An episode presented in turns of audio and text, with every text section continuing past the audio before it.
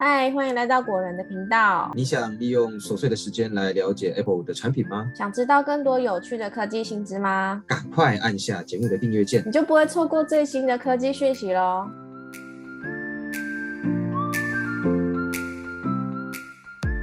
嗨，大家好，欢迎来到果仁聊科技，我是 Silver。嗨，大家好，我是 Robert。这个礼拜呢，我们帮大家整理了四则科技快讯，然后内容是跟苹果的新品有关系，然后其中也有几则新闻是跟 iPhone 十五有关系。那我们话不多说，请 Robert 开始介绍第一则新闻吧。好的，那我们第一则新闻呢是开卖不到一个月，国外网友呢已经有反映 iPhone 十五 Pro 荧幕有烙印的问题了。这到底是怎么回事嘞？目前在 Reddit 跟官方支援论坛上呢，都有用户反映哦，iPhone 十五 Pro 荧幕烙印的问题。虽然说呢，OLED 荧幕烙印呢是产品的特性，但这么快就产生烙印并不正常。推测呢，可能就只是产品品质不良的个案，在保护期内，基本上官方都会免费维修。那维修的部分，只要手机本体没有受外力破坏。荧幕就是自然产生烙印，在保固期内呢，应该是可以免费维修的。所以如果大家的手机在保固期内，然后有发现荧幕烙印痕迹，就可以找时间去一趟直营或者是授权维修中心去做检测。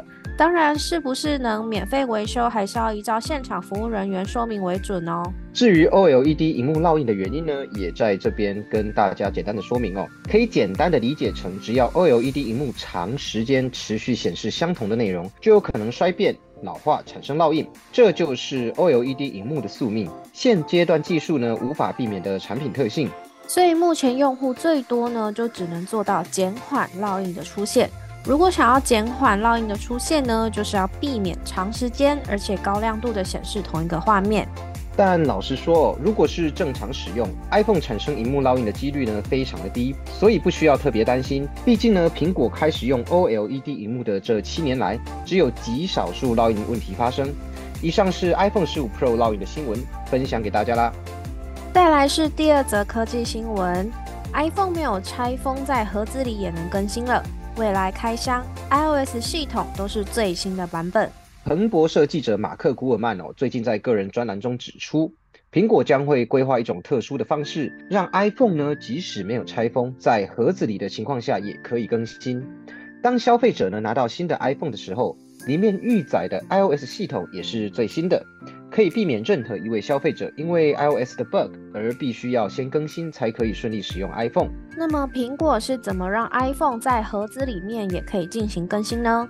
苹果它开发了一种像是电子的装置，就算 iPhone 没有拆封还在盒子里面，只要把盒子整个放在垫子上。这个装置就可以利用无线的方式将 iPhone 开机。开机以后呢，苹果就可以替代 iPhone 远端更新软体，就像是苹果客服可以远端帮我们检测电池一样的概念。那等到更新完毕以后呢，苹果就可以在远端替你的 iPhone 关机。这样一来，就完全不需要拆封，也不需要取出机器，就可以把 iPhone 更新到最新的作业系统了。其实呢，苹果在十年前曾经申请一个专利。让 iPhone 的盒子呢变成是 iPhone 的专属基座，可以透过包装盒代替传资料或是充电。不过当时的专利呢还是有限的。对，就是有有限、无限的那个有限。因为我刚刚一听，对我刚刚一听想说，哎，是不是那个有限制的限？好好好，就先解释到这边。好。那我就继续介绍喽。或许苹果当时呢就已经有透过盒子来和 iPhone 连接的想法，只是因为技术上的问题，一直到今年底才有机会实现。所以呢，未来大家拿到 iPhone 的时候啊，可能就不会发生像 iPhone 十五一样，还要先更新到 iOS 十七点零点一，或是说 iOS 的十七点零点二，才可以顺利转移资料这样的情况发生。那以上呢是关于 iPhone 更新的新闻。好的，继续来到第三则科技新闻。是的，Apple Pencil 第三代呢可能会在这个月推出，然后改用新的磁吸式笔尖设计。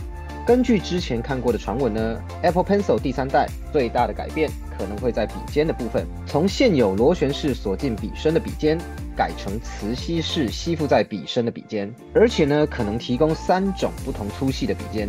方便使用者依照不同需求进行更换。然后除了磁吸式笔尖的设计以外呢，Apple Pencil 第三代在其他的功能啊、外形上，预计和目前的 Apple Pencil 都不会有太大的差别。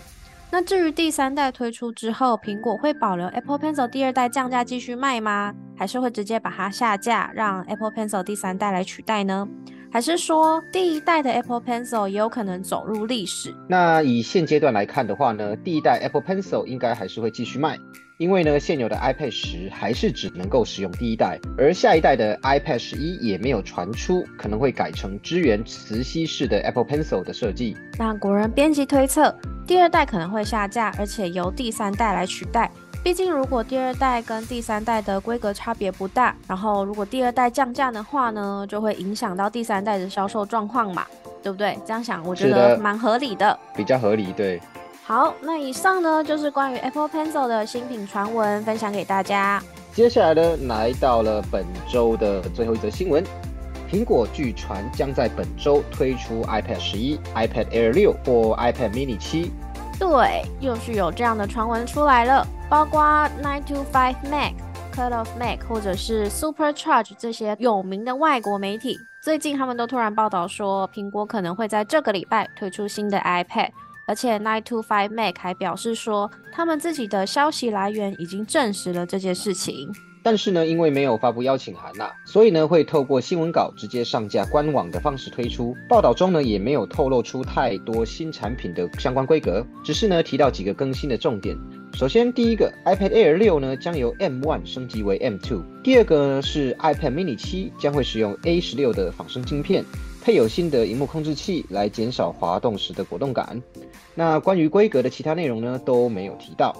再加上不是以发表会的形式推出，所以改版幅度应该是不大了。不过有在长期关注苹果消息的马克·古尔曼记者以及分析师郭明基呢都没有这样认为哦。马克·古尔曼他在自己的专栏中有提到，他说：“虽然我在七月份有说苹果可能会在 iPhone 发布之后推出 iPad。”但是最新的消息表示，这个月不会有 iPad 的重大更新。分析师郭明基呢，则是在上个月 iPhone 发表以后呢，提到今年底以前呢，可能都不会有新的 iPad 推出。回头过来看的话哦，目前的 iPad 十是在去年的十月份发布，至今呢也才一年的时间。反而是 iPad Air 五是在二零二二年三月发布的，iPad Mini 六呢是在二零二一年的九月，都已经超过了一年半的时间，也已经进入了更新周期的尾声。所以呢，也确实是很有机会推出的。但这个消息呢，真的来的蛮突然的。那到底会不会更新，还非常的难说。如果有最新消息的，如果有最新消息的话呢，果仁也会分享给大家。所以大家要记得订阅果仁聊科技的 Podcast 哦。是的。好的，那本集的科技周报就先到这边。如果觉得我们内容整理的还不错的朋友呢，欢迎给我们爱心，然后按下订阅，也要记得把果仁聊科技分享给更多朋友哦。我们下个礼拜见，拜拜。拜拜。Thank you.